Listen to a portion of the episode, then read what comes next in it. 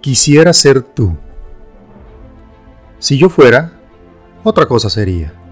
Si yo tuviera, nada de esto pasaría. Pero ni soy y ni tengo. ¿Qué se le va a hacer?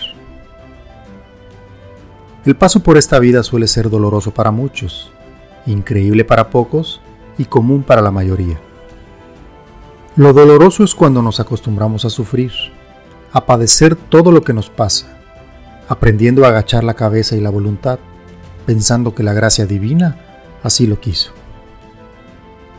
Lo increíble y maravilloso sucede cuando nos damos cuenta que tenemos el control total de esta vida que nos fue otorgada sin nuestro consentimiento.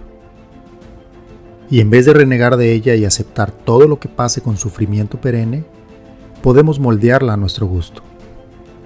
Lo doloroso y lo maravilloso son dos caras de una moneda que denotan emociones bien definidas, tan opuestas y tan reales que se vuelven una constante toma de decisión en la lucha diaria y el devenir de cada persona. Lo común es lo mortal.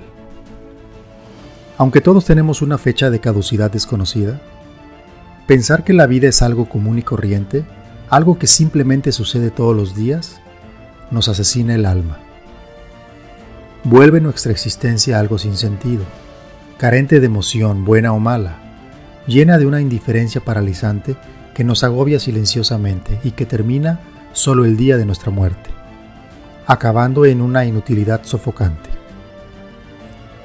Aquellos que viven deseando la vida de otras personas, queriendo ser lo que no se atreven, dejando pasar el tiempo deseando ser otra persona diferente a lo que les tocó ser, siempre queriendo pero nunca siendo, esas personas que ni siquiera se toman la molestia de pensar en que sí pueden cambiar. Serán aquellos que pasan por este mundo solo existiendo, padeciendo a cada momento la insoportable levedad del ser. Esos, desafortunadamente, son la mayoría.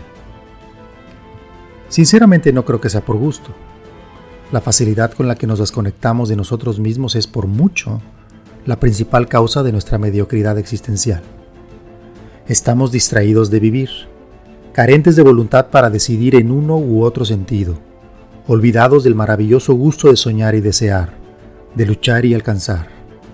Se vuelve tan fuerte este padecimiento que ni siquiera tratamos de explicarlo, mucho menos componerlo. Es más fácil llamarlo depresión. El padecimiento de moda llamado depresión es a lo que deberíamos de tenerle todo el miedo posible. El progreso galopante, el sentido de autodestrucción de sí mismo y de su entorno y el deseo de poder se vuelven nada comparado con este mal silencioso, escondido en la rutina, imperceptible para muchos y no aceptado para todos. La depresión mata el alma, encoge el corazón y al final destruye el verdadero propósito de la vida, ser feliz. Los humanos prevalecerán por muchos años más, eso casi es un hecho. Su instinto de conservación natural así lo exige. Lo triste es las condiciones en las que va a prevalecer. Será un mundo donde la constante sea el existencialismo sin sentido, donde la trascendencia carezca de importancia, donde ya no se tome en cuenta la emoción verdadera de vivir. Pero no te deprimas. El objetivo de este escrito no es mostrar la fatalidad inminente. Lo mejor será la toma de conciencia y el despertar de nuestras emociones. Yo le llamo acción masiva imperfecta. Vive con emoción, como si realmente te fuera la vida en ello. No te preocupes tanto por las consecuencias ni lo pienses mucho. Sal a vivir, a sentir, a equivocarte, a ayudar, a ser feliz. Tu vida tendrá sentido. No será fácil ni feliz siempre, pero será emocionante. Llena de momentos que te guiden al aliento y de sinsabores que te harán recordar que estás vivo, que vale la pena soñar y seguir luchando siempre. El camino es lo importante. No te distraigas y mucho menos te deprimas.